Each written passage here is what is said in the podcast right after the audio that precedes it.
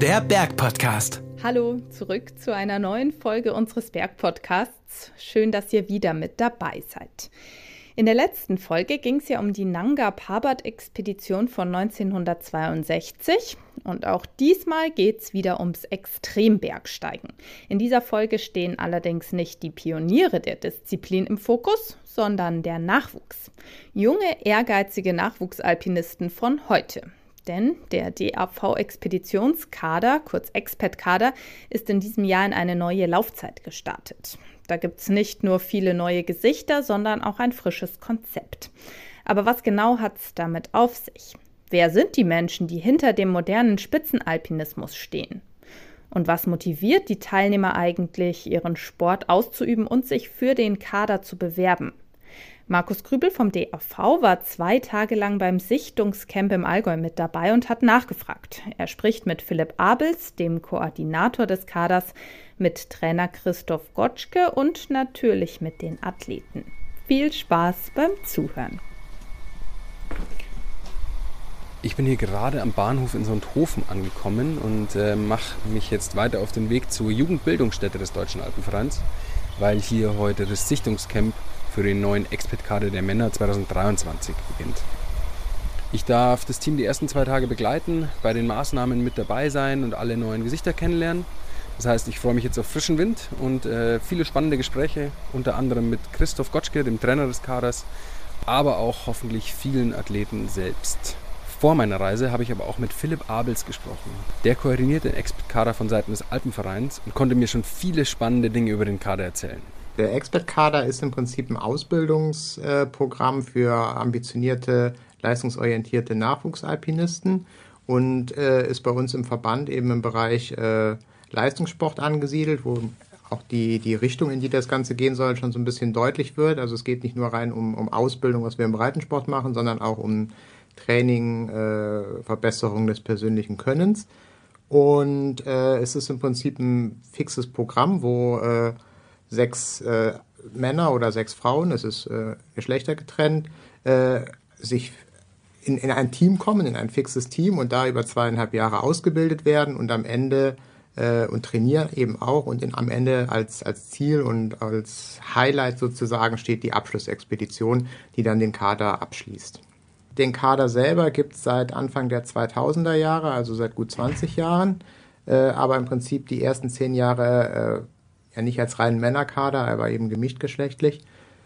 Äh, Expert-Kader ging im Prinzip so ein bisschen äh, aus den, oder ist die Fortsetzung der Trainingsexpeditionen, die waren so der Vorläufer äh, im DRV. Äh, da wurden gezielt einzelne Expeditionen oder Teilnehmer einzelner Expeditionen äh, für diese Expedition gefördert. Äh, finanziell äh, unterstützt und äh, es gab vorher ein paar Ausbildungstreffen. Ähm, aber es erfolgte jetzt nicht über mehrere Jahre eine Ausbildung und äh, da, da war quasi die Expedition, der eigentlich, es war kein Kader, sondern es ging nur um diese Expedition letzten Endes.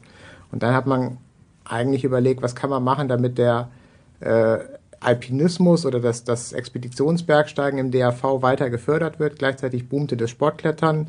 Es fingen an, die ersten Kletterhallen äh, zu entstehen. Und ähm, das Leistungsbergsteigen und das Expeditionsbergsteigen ist immer mehr so ein bisschen in den Hintergrund äh, geraten, weil es auch nicht ganz so zugänglich ist, wie in die nächste Halle zu gehen. Und man hat sich überlegt, was kann man da machen und ist eben auf die Idee gekommen, dass es äh, einfach Sinn macht, nicht erst am Ende einzusetzen, wie bei den Trainingsexpeditionen, wenn im Prinzip die Leute schon fertige, starke Alpinisten sind, sondern einen Schritt vorher anzusetzen und zu schauen, was können wir machen, damit wir erstmal so starke Alpinisten bekommen, die dann sinnvoll auf Expedition gehen und hat überlegt, äh, dass es eben Sinn macht, zeitlich vorher anzusetzen und eine gewisse Ausbildungsphase anzuschließen. Also am Anfang war es tatsächlich, äh, wir wollten starke Expeditionsbergsteiger haben, daher auch der Name Expert-Kader und es war halt sehr stark auf diese Abschlussexpedition, die in der Regel dann auch in einer relativ großen Höhe stattgefunden hat, ausgerichtet ähm, und hat sich im Laufe der Zeit ein bisschen mehr in Richtung, wir wollen breit ausgebildete, starke Alpinisten äh, hervorbringen und das Ziel kann sich durchaus von Kader zu Kader auch so ein bisschen variieren. Es äh, kann mal eher in Richtung Höhenbergsteigen gehen, wie wir es vor ein paar Jahren am Schiffling hatten. Wenn das einfach äh, den Neigungen und den, den äh, Fähigkeiten der Teilnehmer entspricht, es kann auch mal ein bisschen mehr in Richtung Big Boy Klettern gehen, wie es jetzt beim letzten Männerkader in Grönland war. Äh, und unser Ziel ist einfach, dass die Leute, wenn sie aus dem Expert-Kader rauskommen, äh, leistungsstarke Alpinisten sind mit einem äh, sehr guten Risikomanagement, einem, äh, einer guten Selbsteinschätzung und einem möglichst breiten äh, Wissen und breiten Fähigkeiten in allen alpinistischen Bereichen. Jetzt stehen wir gerade wieder an einem, naja, man kann schon fast sagen, oder zu viel gesagt, Wendepunkt. Es verändert sich zumindest einiges, gerade hinsichtlich des Kaders. Ähm, der Kader startet jetzt mit einem neuen Konzept in die neue Laufzeit. Kannst du dazu ein bisschen was sagen? Mhm. Genau, und zwar äh, haben wir, über, haben wir gescha geschaut, was können wir im Prinzip noch optimieren, insbesondere beim Männerkader. Äh, was sind so die Bausteine, wo wir nach 20 Jahren sagen, da wollen wir noch ein bisschen dran drehen, da, da müssen oder wollen wir uns verbessern. Und es waren im Prinzip zwei äh, große Themen. Das eine ist das Thema äh, Risikobewusstsein äh, der Teilnehmer, nicht so sehr das, was wir ausbilden, äh, nicht die Ausbildungsinhalte, aber wir schaffen wir es, dass die Teilnehmer ein gesundes und noch besseres Verständnis dafür bekommen, was ist im Prinzip ein gesundes Risiko, was man eingehen kann, vielleicht auch muss und äh, wann, wann lohnt es sich vielleicht einfach einen anderen Tag zu gehen oder eine andere Route auszuwählen.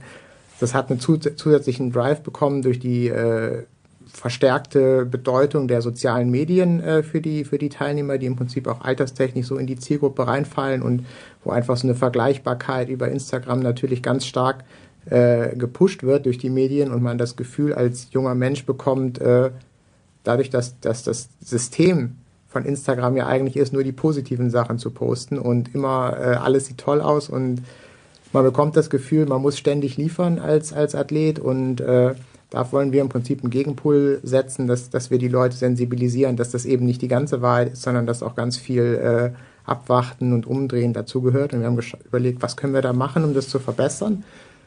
Und das Zweite ist, ähm, ich habe ja eben gesagt, Expert-Kader ist im Prinzip ein Kader, der über drei Jahre, zweieinhalb bis drei Jahre geht und die Leute kommen rein als Athleten und bleiben dann eben auch fix drin für drei Jahre. Das ist anders als in Wettkampfsportarten, wo man im Prinzip immer wieder Leistung bringen muss und wenn man die nicht bringt, fliegt man raus. Wenn man sie bringt, kommt man rein. Den Druck wollen wir aber ganz bewusst nicht im Bereich äh, Bergsteigen haben, weil das natürlich dem, was ich zuvor gesagt habe, eigentlich total zuwiderlaufen würde, wenn die Athleten bei jeder Tour äh, immer wieder neu sich beweisen müssen und übers Limit gehen. Äh, das das wäre nicht optimal. Dann haben wir überlegt, wie können wir im Prinzip äh, da einfach mehr Commitment schaffen, dass die Athleten, obwohl sie sicher im Kader sind und das nicht durch Leistung untermauern wollen, trotzdem aber über die drei Jahre engagiert bleiben und nicht im Prinzip im Kader sind und es sich dann ein bisschen bequemer machen, äh, weil sie wissen ja, über die nächsten drei Jahre haben sie den Platz eh fest. Und das war eine Entwicklung, die wir in der Vergangenheit schon immer mal wieder bei Einzelnen äh, mitbekommen haben, dass es so ein bisschen die Tendenz gab. Und wir haben gesagt, überlegt hin und her und haben uns auch beraten lassen von Psychologen, äh, von, von äh, Sportmentaltrainern, äh, von, mit anderen Bergführern auseinandergesetzt und gesagt, der größte Hebel, den wir haben, ist einfach der Auswahlprozess. Im Prinzip das, was passiert, bevor die Leute im Kader sind. Und in der Vergangenheit äh, gab es ja eine Sichtung über eine Woche, eine gute Woche in Chamonix. Und nach der Woche war der Kader eigentlich fix.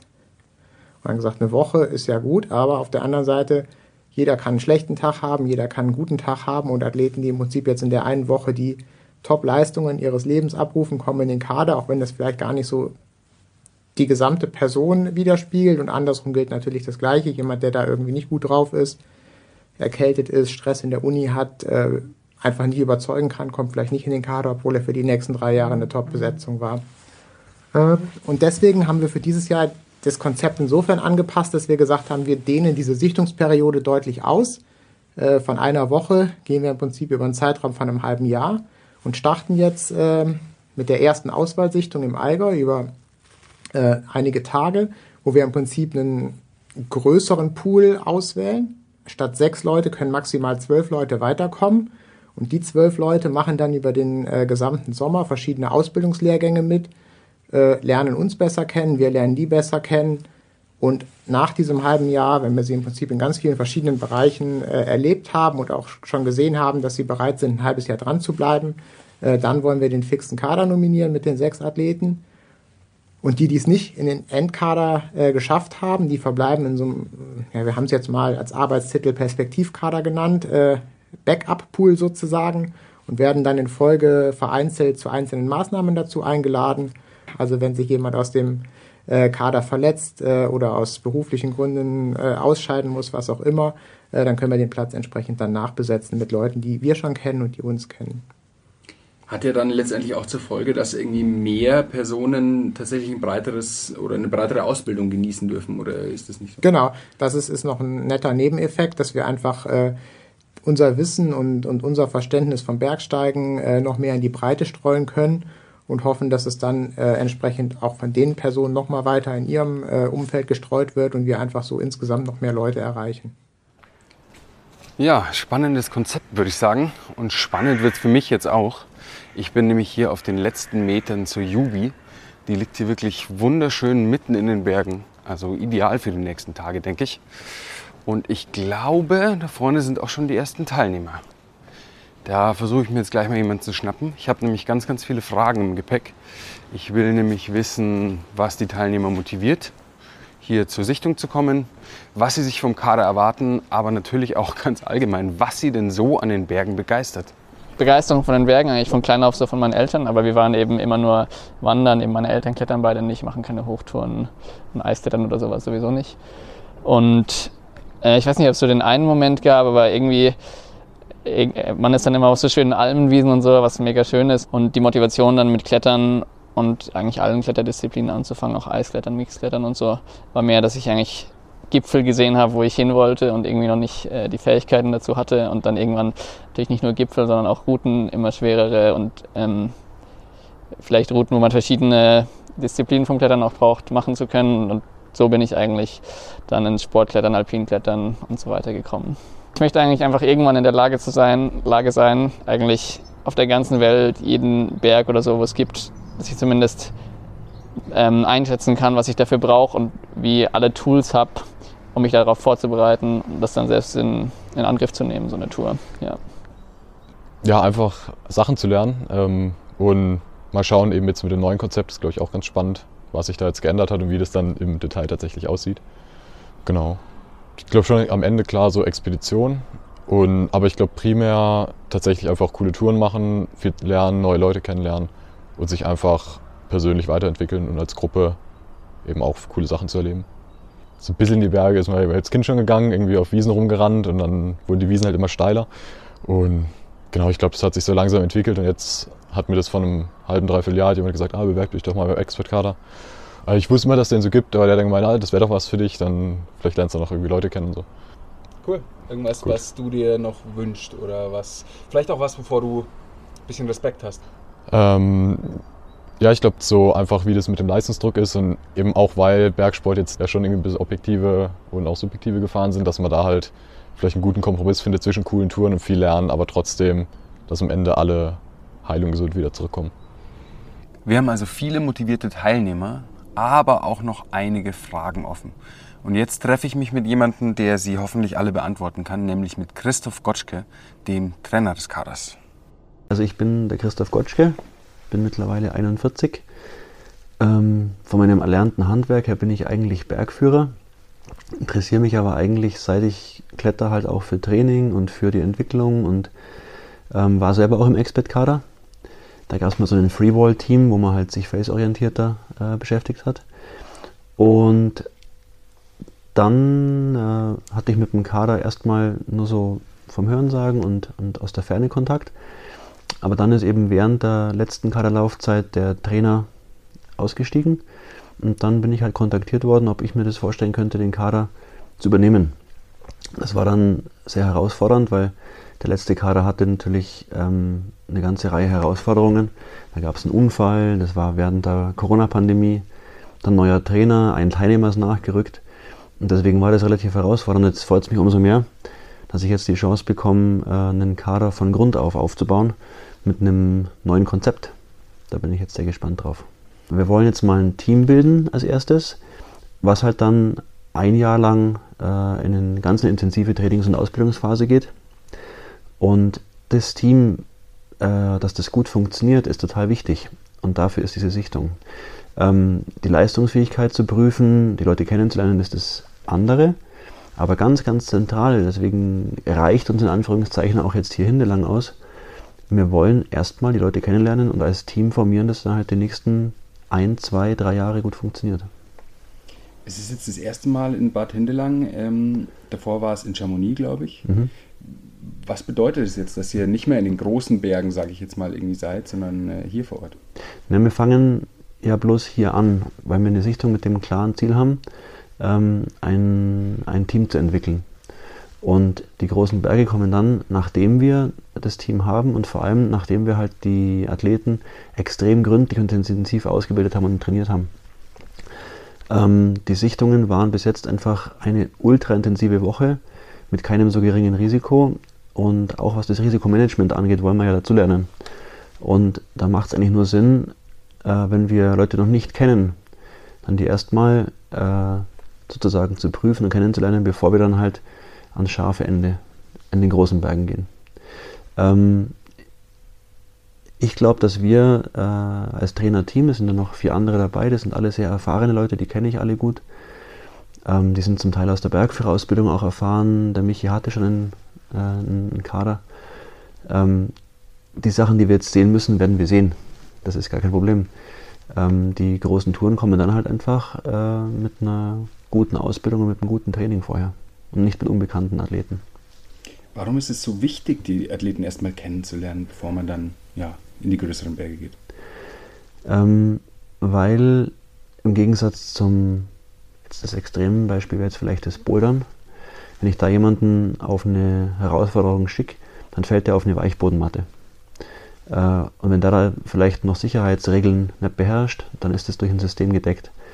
Wenn ich jetzt Leute ähm, nach Chamonix zum Beispiel oder sonst irgendwo in, in hohe Berge mit vielen Variablen, mit vielen Risikofaktoren schicke ähm, und er dann vielleicht in der Sichtungssituation nochmal mehr Druck empfindet, nochmal mehr Stress macht, nochmal mehr an die Grenze geht, dann haben wir natürlich dann eine Situation, wo Risikosituationen sehr leicht auftreten können. Und wenn wir da erstmal diesen Filter vorschalten können, zu sagen, wir lernen euch erstmal kennen und dann gehen wir halt scharf, ist vielleicht eine ganz gesunde Geschichte. Was genau schaut euch da an? Also jetzt bleiben wir mal nicht bei den, noch nicht bei den Soft Skills, sondern wirklich jetzt mal ähm, ja, den alpinistischen Fähigkeiten. Ähm, also es geht klipp und klar auch um Leistungsfähigkeit, klar. Es ist Leistungssport, wenn wir Leistungsalpinismus entwickeln. Und da geht es mal darum, herauszufinden, wer ist talentiert äh, und wer ist wie leistungsfähig in Bezug auf die Ausdauer, in Bezug auf die Kletterfähigkeiten, in Bezug auf Bewegen im Gelände. Und zwar nicht nur die schweren Seilingen, sondern eben auch in einem, in dem Fall jetzt mit Sicherheit nassen, verschneiten Schrofengelände, in Zu- und Abstiegen, wer kann sich wie bewegen, wie, wie schnell bewegen, bei wem ist schon wie viel da, was die Rope Skills angeht, ähm, wie geht jemand mit Stresssituationen um und wie reagiert jemand auf äh, Training oder auf Lernen, auf Lernreize. Ähm, das sind einfach viele Faktoren, die halt ein Talent auch ausmachen. Und wir wollen dann natürlich junge Talente im Alpinismus, im Leistungsalpinismus fördern. Das sind so die Faktoren. Die ursprüngliche Planung war, ähm, anzufangen mit einem Tag mit einem Kletterleistungstest. Ähm, dann werden wir einen kurzen Ausbildungsdrill äh, im Prinzip starten, wo dann halt die nötigen Standplatzszenarien, Rückzugsszenarien mit der Druckbetankung sozusagen äh, trainiert werden, damit wir dann eben mit gesicherten äh, Hintergrund in die alpinen Touren gehen können. Dann hätten wir hier im Allgäu die Möglichkeit zu kombinierten Touren. Wir haben die Möglichkeit zu äh, alpinen Sportkletterrouten. Und dann ist ursprünglich geplant, eine Tour mit Übernachtung auch zu machen, wo die Athleten äh, das Biwak, die Ernährung und so weiter selber planen müssen um da auch mal die Organisationsfähigkeit und die Teamfähigkeit abzufragen. Und dann das schmerzhafte Finale ist ein Leistungstest im Ausdauerbereich. Da machen wir faktisch einen Berglauf äh, auf Zeit. Das ist ja wirklich eine ganz schöne Palette. Kann man dann sagen, jemand, der irgendwie einen Expert-Kader möchte, der muss eigentlich schon der perfekte Allrounder sein? Überhaupt nicht, nee. Also ich habe die ähm, Bewerbungen und die Tourenberichte auch gelesen. Ähm, wenn die in drei Jahren perfekte Allrounder sind und äh, die bestmöglichen Allrounder, dann haben wir, dann habe ich als Trainer einen perfekten Job gemacht. Um mal in dem Bild zu bleiben, was wir jetzt brauchen, sind 15 Kohlestücke. Die Diamanten haben wir dann halt mit viel Reibung und Druck äh, in drei Jahren gepresst und geschliffen vielleicht. Aber das Bild ist vielleicht nicht ganz, nicht ganz richtig, weil äh, was ich jetzt aus den Turnberichten gelesen habe, sind schon einige dabei, die sind schon unheimlich weit. Da ist dann halt die Frage, sind die bereit und in der Lage, sich auf ein Team einzustellen und eben in den Disziplinen noch was dazuzulernen, wo sie noch nicht so viel äh, Erfahrung haben. Wir haben ein paar Athleten, die haben schon wahnsinnig starke Kletterleistungen gebracht. Aber da ist noch im Eis oder in kombinierten Wänden, in hohen Bergen noch nicht so viel da. Wir werden halt schauen. Aber das Ziel nach drei Jahren ist der perfekte Allrounder, nicht jetzt hier. Was wir jetzt nicht so dringend brauchen, ist so der Egomane, der, der Ego-Shooter, der halt nur an sich und an sein Ranking quasi in der Sichtung denkt. Also wir wollen eben schon nochmal sehen, wie reagiert jemand, wenn jemand anderes vielleicht mal schwächer ist, also jemand Hilfe bräuchte. Ähm, sind Unterstützungsfähigkeiten auch da und ähm, tatsächlich auch sowas wie Organisiertheit, Organisierungs, äh, Organisierungsskill, wo ja, wenn jemand halt toll klettert, aber halt nie pünktlich ist, dann ist das natürlich in einem Gruppenszenario immer schwierig. Also was ich jetzt gelesen habe, wir haben Athleten dabei, die konnten schon die Nose, also eine ganz, ganz eine ikonische Route am El Capitan an einem Tag klettern. Wir haben äh, ganz viele im oberen 10. Grad ähm, und in Anführungszeichen die schwächsten Kletterer bringen alle irgendwie 9, 9 plus, C minus mit. Das ist natürlich ein Kletterniveau, wo ich erstaunt bin. Wir haben natürlich jetzt auch langsam eine Generation hier auf der Expert-Kader-Sichtung, die kommen alle mit einem sehr, sehr guten Kletterhallen- und Klettergarten-Hintergrund äh, schon ausgebildet. Ich kann mich noch an meine Zeit erinnern, da waren Kletterhallen eher noch selten und das Klettertraining war eigentlich halt Sportklettern in mehr oder weniger guten Hallen und wir hatten dafür halt deutlich mehr im klassischen äh, Bergsteigen schon Hintergrund. Und heute haben wir halt junge Athleten, die sind jetzt halt Anfang 20. Die haben natürlich die Chance schon, äh, seit sie äh, sich im Bergsport bewegen, in Top-Trainingsgelegenheiten äh, sich aufzubauen. Oft haben sie auch schon Trainer in anderen Sportarten gehabt. Und deswegen sehen wir natürlich von der Athletik her eine super Grundlage. Und äh, die Tourenberichte dann im, im, Eis, im Kombi, in, in, der Höhe sind dann halt noch ein bisschen weniger ausgeprägt. Das zeigt sich immer mehr. Also man sieht die, das sind wie so verzögerte, wie so verzögerte Wellen. Die Leute haben halt jetzt die Chance, in einer perfekten Boulderhalle, Kletterhalle anzufangen gehen dann halt vielleicht schon zwei Jahre später mal raus an Fels und dann vielleicht fünf Jahre später ähm, mal die ersten Pläsierrouten und so weiter. Ähm, man darf sich aber nicht ganz täuschen lassen. Also wenn man abseits der touristischen Infrastruktur geht, dann sind es gar nicht so wahnsinnig viel mehr Leute. Sobald man dann halt mal die Normalwege und die eingebohrten Pläsierrouten verlässt, kann man in klassischen Gebieten noch alleine den ganzen Tag verbringen. Äh, weil natürlich bloß ein kleiner Prozentsatz der Leute von der Boulderhalle ins extreme alpine Gelände halt kommt. Aber prinzipiell haben halt die Menschen, die Interesse haben, die Chance, sich schon mal über den Winter oder halt auch äh, unter der Woche, wenn sie weiter weg von den Bergen wohnen, extrem fit zu halten. Und dadurch ist schon mal die, ähm, die physische Vorbereitung halt viel, viel besser als noch zu meiner Zeit zum Beispiel. Das, das schlägt sich ja dann jetzt eben auf den Kader wieder, das haben wir auch gesprochen. Wir haben ja extrem starke Leute, zumindest in einzelnen Bereichen. Ähm, und wir gehen aber, wenn wir jetzt einen Schritt weitergehen, ähm, kommen da ja auch ziemlich große Herausforderungen auf die Teilnehmenden zu. Also mal äh, im absoluten Höhepunkt, sage ich jetzt mal, der Abschlussexpedition, die ja jetzt dieses Jahr, letztes Jahr mittlerweile schon stattgefunden hat, vom letzten Kader, da warst du ja auch mit dabei. Was passiert denn da zwischenmenschlich? Ich stelle mir das vor, dass das schon auch zum Teil sehr stressige Situationen sind. Da knallt es doch bestimmt auch mal, oder? Absolut. Also ähm, man lernt Leute, äh, Teamkollegen, äh, auch den Trainer eigentlich erst dann richtig kennen, wenn man halt mal die Komfortzone halt verlässt. Und die Komfortzone kann halt im Extremfall die Halle sein, das kann äh, das gute Wetter sein. Die Komfortzone kann auch mal enden, wenn ich halt mich mit äh, Leuten, wo ich vielleicht nicht in jeden Urlaub fahren würde, mal längere Zeit verbringen muss. Aber das sind alles Sachen, die kann man lernen und also gerade dann außerhalb der Komfortzone zeigt sich halt, wie weit äh, jemand halt seine athletischen Fähigkeiten halt in dem Umfeld auch an die Wand bringt. Was am Ende dabei rauskommt, ist äh, total spannend, aber mm, wir bereiten uns schon darauf vor, dass wir gemeinsam auch mal die eine oder andere Krise bewältigen müssen, das ist ganz klar. Also was mich unheimlich gefreut hat, ähm, war bei der letzten Expedition ein Teilnehmer, der war so ganz kurz davor, dass er halt sagt, er ist ihm nicht gewachsen, er schafft das nicht, er mag da nicht mitfahren. Der ist, das war der Jüngste eigentlich im Team und der konnte dann über die dreieinhalb Wochen, wo wir dann dort waren, unheimlich über sich hinauswachsen. Am Ende hat er halt zwei Erstbegehungen in einem Polarkreis geklettert. Ähm, das ist für mich ein wahnsinnig positives Beispiel, was eigentlich dann in einem, in einem Menschen halt wachsen kann, wenn man sich dann dem Ganzen aussetzt in einem guten Rahmen. Ähm, auf der anderen Seite haben wir natürlich auch Athleten, das wird dieses Mal auch wieder so sein, die halt einfach dann während der Zeit merken, äh, der Grad an Commitment, der Grad an Verbindlichkeit und Leistung, Kompromiss ist vielleicht nichts für mich. Und das Gute ist jetzt, dass das neue Konzept sowas auch auffangen kann. Weil wir dann halt nicht ein starres Sechs-Mann-Team haben, sondern eben ein Team, wo man jemand nachrücken kann. Und dann ist das Ganze eben offener und dynamischer. Ähm, und äh, da sehe ich auch die große Chance drin. Weil man muss sich das nochmal vor Augen halten. Das sind jetzt äh, junge Kletterer, junge Alpinisten, Anfang 20, die sind in einer Phase im Leben, wo sich wahnsinnig viel noch bewegt und ändert. Ich kann mich an mich selber auch noch erinnern.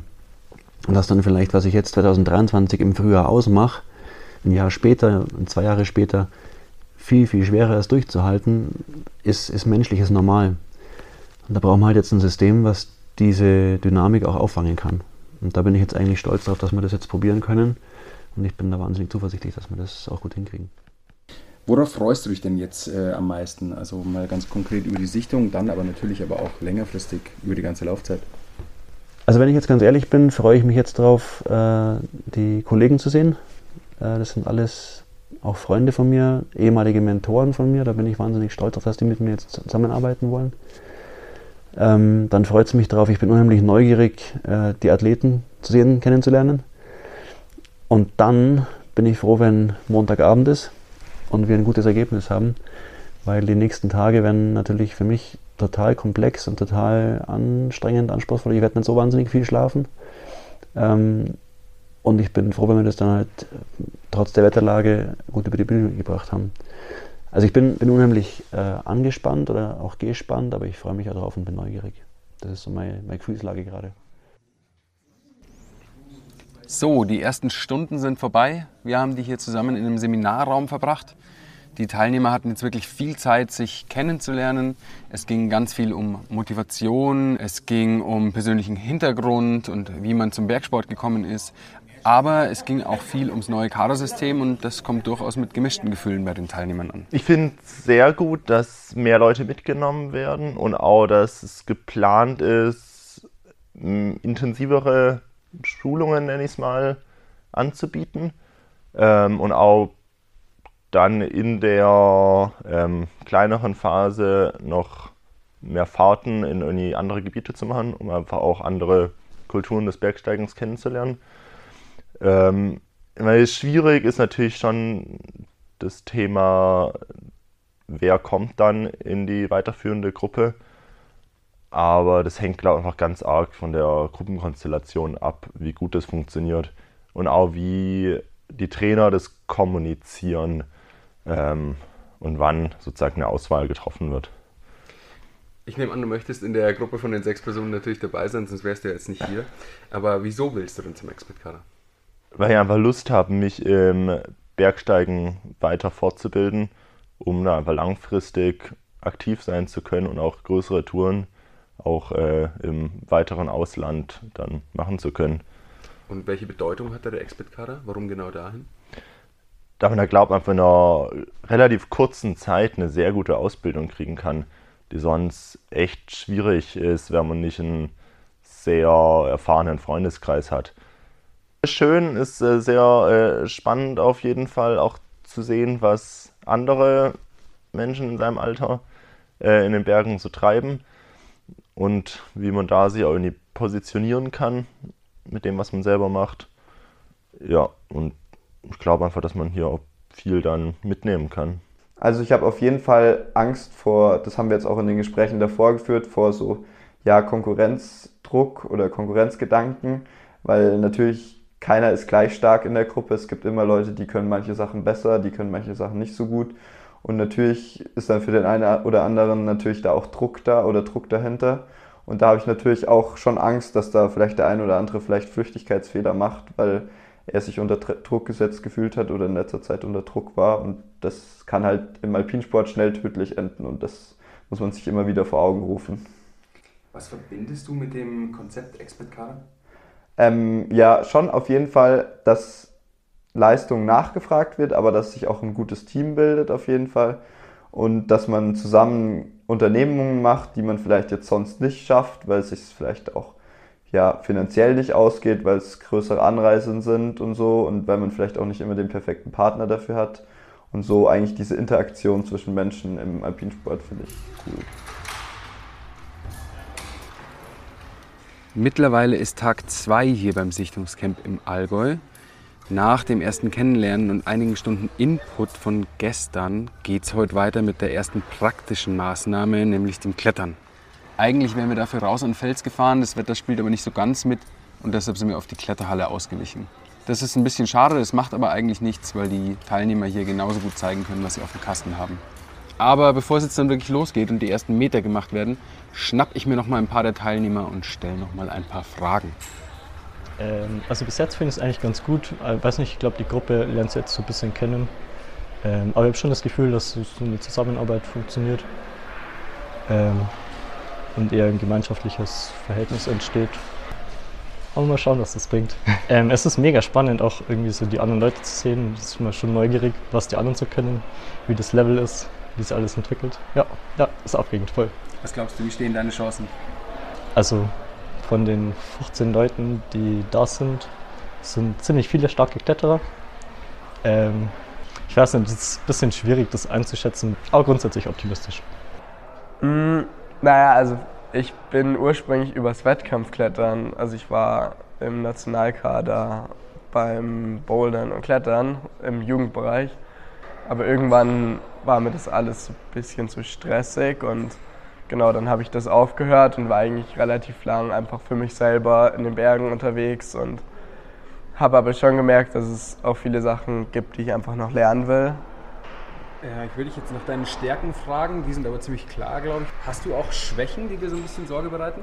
Mm, ja, bestimmt. Also ich glaube, so vor allem Eisklettern habe ich bis jetzt, also diesen Winter ein paar Mal gemacht, aber da merke ich so, da fehlt mir einfach total die Erfahrung und ich glaube zwar, aber ich glaube trotzdem so, dass es halt, es ist zwar eine Schwäche, aber ich glaube, man kann auch nicht erwarten, dass so von einem 20-Jährigen, dass er jetzt in allen Bereichen so extrem erfahren ist, weil irgendwas muss man ja auch noch lernen. So, so für mich ist der Punkt, glaube ich, dass man halt einfach die Chance hat, von jemandem zu lernen, der das wirklich gelernt hat und der weiß, wovon er redet. Und ich habe auch das Gefühl, dass es so ein bisschen über Freunde lernt man was und die wissen, also kennen sich gut aus, aber haben es halt auch nicht genau gelernt und dann spielt vielleicht auch immer so ein bisschen Halbwissen mit oder sowas. Das hat man schon immer so gemacht und so wird man halt perfekt ausgebildet. Also, es,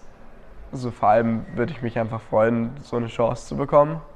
Genau, das fände ich extrem cool. Genau. Gerade für Christoph beginnt jetzt natürlich der spannende Teil der Sichtung. Er muss genau auf die Athleten schauen. Aber er kennt auch die andere Perspektive. Schließlich war er 2004 schon selbst im Kader. Ich habe zu der Zeit, glaube ich, äh, mit am meisten gelernt in meiner, in meiner alpinistischen Karriere. Das war eine Zeit, da habe ich den Kader absolviert, die Sichtungen damals gemacht. Wir hatten dann da zwei. Ähm, ich war da in der Bergführerausbildung und in der Zeit war es noch so, dass ich tatsächlich äh, diese steile Lernkurve aber auch mit dem unheimlichen Stress verbunden habe, weil ähm, die, ähm, man will ja da oder wie soll ich sagen, man wird in einer Tätigkeit geprüft oder beobachtet äh, und auch bewertet, ähm, die einem wahnsinnig wichtig ist. Alle, die jetzt da kommen, identifizieren sich weitestgehend als Kletterer, als Alpinisten und das ist dann natürlich sehr persönlich. Und für viele ist das auch eine Karrierechance, da in irgendeiner Form weiterzugehen. Und dann ist halt das schon nicht mal eben äh, ein bisschen auf den Bolzplatz gehen und ein bisschen Sport machen, sondern es ist für viele wirklich ein ganz einschneidendes Erlebnis in der, in, der Biografie. Und ähm, das nämlich mit, einem, mit einer Ehrfurcht war und mit einem Respekt war und versucht dann auch dementsprechend die Athleten zu behandeln. Äh, die sind unheimlich mutig, indem sie sich schon mal dem Ganzen stellen. Machen sehr, sehr viele Athleten halt nicht. Und das nehme ich ernst und das ist mir wahnsinnig wichtig, dass die dann alle mit einem guten Erlebnis heimgehen gerade auch bei denen, und das sage ich wirklich mit vollem Ernst, gerade auch die Athleten, die dann vielleicht nicht mitgenommen werden auf die Reise. Weil auch die waren da, auch die haben sich bemüht und vorbereitet und die haben auch den Mut gezeigt zu kommen. Und äh, vielleicht brauchen die sogar mehr positive Ansprache und Laufbahnbegleitung und Laufbahntipps, als der Athlet, der das jetzt dann gleich äh, hier lockerflockig halt wegstemmt. Und das nehme ich wahnsinnig ernst. Einfach da jeden da abzuholen, wo er halt steht und so weit mitzunehmen, wie ich halt das kann und beeinflussen kann, wie ich halt kann. Aber es wird jeder halt auf Augenhöhe ernst genommen, das ist ganz wichtig. Und da ist auch dementsprechend der Trainerstab so ausgewählt worden, wo ich mir da sicher bin, dass das funktioniert. Ähm, zu meiner Zeit waren einige der Ausbilder noch militär sozialisiert worden äh, und waren halt auch Heeresbergführer oder ähm, in, in, in, dem Bereich äh, ursprünglich mal tätig in meiner Bergführerausbildung. Ähm, auch in der Bergführerausbildung oder halt dann im Kader war es noch eine andere, noch, noch eine andere Zeit. Aber wir können heute natürlich da schon super drauf reagieren. Das finde ich ganz spannend. Das wäre auch jetzt tatsächlich meine nächste Frage gewesen, die du jetzt schon angesprochen hast. Dass, ich meine, es ist ja dann doch fast 20 Jahre her. Ähm, was hat sich denn verändert in der Zeit? Ja, danke, dass du mich jetzt nochmal daran erinnert hast. Sorry. Aber stimmt, es sind tatsächlich 20 Jahre. Ähm, also ich war vollkommen überrascht und aber auch begeistert, ähm, wie auch die Struktur beim, beim Alpenverein gewachsen ist und was da für eine Ernsthaftigkeit dahinter ist, mit welchem Commitment die Partner, äh, also die, die Sponsorpartner, ähm, da sich auch reinhängen. Das war zu der Zeit noch nicht ganz der Fall. Ähm, da war das noch so in so einer Erprobungsphase und in einer, in einer Entwicklungsphase. Und ähm, also das ist halt mit dem Sport gewachsen. Das finde ich eigentlich wirklich eine, eine, eine super Entwicklung. Ähm, die Trainingsmöglichkeiten der Athleten sind anders. Man weiß auch viel, viel mehr über halt das Risikomanagement und das Training im, im Klettern im Bergsport. Und natürlich sind auch die, also die Schwierigkeitsgrade, über die wir jetzt sprechen, die die Athleten meistern, ähm, sind natürlich jetzt mittlerweile auch andere geworden. Und was es auch anders macht tatsächlich, ähm, ist die Medienlandschaft oder halt die sozialen Medien, die Informationsmöglichkeiten, die ich halt habe. Ähm, ich wusste damals, wo ich mich beworben habe, einfach nicht, was schon geht. Also wir haben halt dann da aus Zeitschriften ein paar tolle Artikel gehabt als Information. Heute werden die Athleten permanent äh, über Sachen befeuert, die halt tagtäglich in der ganzen Welt passieren. Und diese Informationsdichte ist natürlich auch toll, weil jeder halt sehen kann, sowas ist möglich, aber macht eben auch einen unheimlichen Druck, weil natürlich der Vergleich jeden Tag halt auch besteht.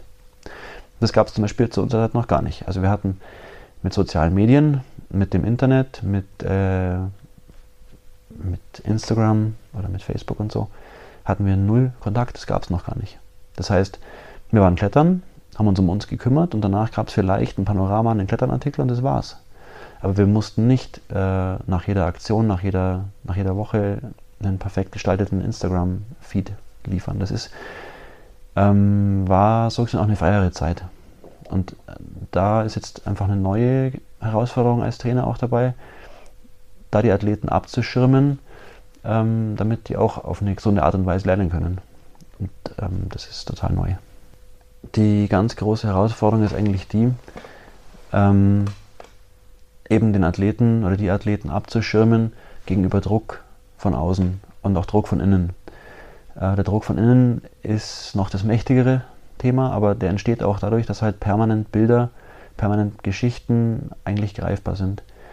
Und ähm, da immer wieder den Fokus auf sich selber zu lenken und zu sagen, ich mache das, was ich kann. Also das ist meine Leistungsfähigkeit, meine Chance, mein Tag. Und ob da jetzt irgendwo am anderen Ende der Welt jemand was Besseres macht, spielt erstmal keine Rolle. Äh, ich werde die Athleten versuchen zu unterstützen, äh, trotz allem äh, Rauschen im Hintergrund quasi, gute Entscheidungen zu treffen und sinnvolle, äh, nachhaltige Entwicklungen zu machen. Du bist als Trainer schon eine zentrale Figur im Kader und musst dann eben mit solchen Dingen auch umgehen können. Welche Rolle hast du denn dabei? Ähm, also es ist natürlich eine andere Trainerrolle oder andere Coachingrolle als äh, der Fußballtrainer am Spielfeldrand. Meine Coachingzone ist halt ein Standplatz. Das heißt, ich bin immer äh, in der Wand mit dabei, oder so nah wie es geht halt an der Wand mit dabei. Ähm, und das ist schon mal eine, eine, eine besondere Situation. Es geht um Ausbilden, es geht aber auch als Backup zu funktionieren. Ich bin in der Notfall halt die Person, die halt dann da ähm, die Kühe vom Eis holen muss, technisch. Äh, ich bin aber auch eine Firewall äh, gegenüber den Athleten für Ansprüche von außen. Seien es mal, wenn Medien anfragen, wenn Leute anfragen, wenn äh, Stimmungen sich entwickeln. Ich bin das Bindeglied zum, zum DAV, zum, zum, zum Verband oder zum durchführenden Verband. Ich bin der erste Ansprechpartner für die Sponsoren. Also es ist eine total äh, dynamische, dynamische Rolle. Aber es ist schon so, dass ich da ein bisschen mit Kettensägen jongliere. Also fünf Stück und alle laufen. In der, in der letzten Kaderzeit waren meine Gefühle eigentlich von einer maximalen Anspannung und Beklemmung, äh, auch einer Furcht, ganz klar, äh, bis zu der maximalen Freude eigentlich alles dabei. Prinzipiell versuche ich eigentlich schon, äh, ein professionelles Verhältnis zu pflegen, weil die, die objektive Distanz brauche ich auch, um halt einen guten Trainerjob machen zu können. Aber wir, wir wohnen wochenweise zusammen auf engstem Raum und machen extrem intensive Unternehmungen. Da bleibt es nicht aus, dass man auch mal sich menschlich ein bisschen mehr involviert. Ich meine, ich gehe ja nicht am Abend heim und äh, kann dann da entspannt Fernsehen schauen, sondern der Job ist schon sehr intensiv, das muss man sich schon mal bewusst machen. Ist dein Job nach dem Kader dann einfach vorbei mit den Athleten und du beobachtest aus dem Hintergrund oder bleibst du mit denen auch in Kontakt? Also jetzt habe ich mit äh, einem Athleten aus dem letzten Team noch intensiven Kontakt. Ansonsten hat man jetzt über die Nachbereitung von der Expedition eh noch zu tun. Man sieht sich ständig in, in, den, in den, Bergen äh, durch Bergführerjobs oder durch die Bergführerausbildung. Ähm, aber ich verfolge das so aus dem, aus dem Hintergrund raus. Aber leider, muss man sagen, ist der Job dann eigentlich nach den zweieinhalb Jahren dann abgeschlossen, ja. Aber es ist schön, dass die Bergwelt doch irgendwie klein ist und man sich einfach nicht verloren geht. Das ist schon so. Also es ist äh, klar, man, man, geht da nicht mit dann fünf neuen Freunden nach Hause. Das ist jetzt auch nicht das Ziel. Äh, ich nehme meinen Job da sehr, sehr ernst, aber mir ist schon klar, dass dann die Leute gehen dann halt in ihr Leben weiter und ich habe meins. Ich meine, mir ist zu Hause auch nicht langweilig. Äh, und das passt auch so. Aber wir, wir werden jetzt mal zweieinhalb Jahre zusammen gestalten und da freut es mich wahnsinnig drauf. Was wünschst du dir denn jetzt ganz konkret für den kommenden Kader? Irgendwas, wo du sagst, wenn das passiert, dann äh, bin ich glücklich, dann bin ich zufrieden. Ähm, also ich wünsche mir auf der kurz- und mittelfristig erstmal, dass wir ein Team bilden, wo der Prozess des Lernen, des Trainieren im Vordergrund steht, wo verstanden wird, dass wir jetzt nicht morgen die Top-Leistung bringen, sondern dass wir einfach einen nachhaltigen Prozess anfangen werden. Und ähm, ich möchte mit den Athleten eigentlich zusammen eine Startrampe bauen, so mal als Bild gesprochen, das habe ich mir ständig überlegt, was, was sage ich da jetzt für ein Bild? Das Bild ist, ich möchte eine Startrampe bauen, von wo dann die Athleten sozusagen durchstarten können. Nicht mehr und nicht weniger ist der Kader, das ist unheimlich wichtig. Aber die Erfahrung zeigt, dass die Athleten, die aus dem Kader kommen, eigentlich die Top-Leistungen erst in ein, zwei Jahren nach dem Kader eigentlich bringen. Das haben jetzt alle Beispiele so gezeigt. Und wenn wir das gemeinsam verstehen, dass wir gerade eine Startrampe halt zimmern, um das vorzubereiten, dann bin ich gespannt, was in fünf Jahren passiert. Aber wir sind jetzt natürlich nicht ein Bayern München, wo ein neuer Trainer kommt und dann muss der sozusagen am nächsten Wochenende die ersten, die ersten Punkte mitnehmen, sondern wir starten einen Prozess und da müssen wir alle äh, voll dabei sein, Profis sein, aber auch ein bisschen geduldig sein. Das ist ganz wichtig. Das war jetzt eigentlich schon ein total schönes Schlusswort. Auf eine Sache möchte ich aber nochmal nachhaken, weil du gerade gesagt hast, es soll eben nicht darum gehen, dass manche Leute zu leistungsmotiviert sind oder jetzt schon die absolute Spitzenleistung bringen wollen. Kommt es vor? Ja, also mal ganz, mal ganz platt gesagt, das sind ja alles Anfang 20-jährige Testosteronbomber in einem Gruppenszenario. Die wollen alle am besten morgen Topleistung bringen. Und das werden die auch tun die werden das, was sie jetzt gerade können, halt auch abrufen. Und das, das, da will ich auch gar nicht im Weg stehen. Ich finde Leistung an sich nichts Schlechtes und sogar erstrebenswert. Hundertprozentig. Um halt als Alpinist nachhaltig gut zu sein, da müssen wir halt einen längeren Prozess anfangen. Und da müssen wir uns gemeinsam darauf einlassen. Aber wir werden garantiert, und da bin ich auch sehr gespannt, was, dann, was wir dann berichten können, äh, aber werden auch während der Kaderzeit garantiert tolle Ergebnisse abliefern. Was dann aus den Athleten halt in den Jahren drauf wird, da bin ich dann eigentlich erst richtig gespannt. Das war Markus Grübel mit Eindrücken vom Sichtungscamp des Expat-Kaders im Allgäu. Wir dürfen gespannt sein, wie es mit dem jungen Team weitergeht. Wer es in die Endauswahl schafft und welche spannenden Abenteuer sie noch erleben werden. Apropos Abenteuer, der Frauenkader ist am 11. Juli übrigens auf seine Abschlussexpedition nach Grönland gestartet. Wer mehr darüber und auch den Expat-Kader allgemein erfahren möchte, der schaut einfach auf alpenverein.de slash expat-kader. Den Link packen wir euch auch nochmal in die Show Notes. Zum Schluss möchten wir noch Danke sagen und zwar unseren Partnern Mountain Equipment, Edelried und Katadin. Die tragen dazu bei, junge AlpinistInnen zu fördern und für alle Herausforderungen in den Bergen vorzubereiten. Und ohne diese Unterstützung wäre der Expat-Kader nicht realisierbar. Das war's. Wir freuen uns, wenn ihr auch nächstes Mal wieder mit dabei seid. Bis dahin, tschüss und auf Wiederhören.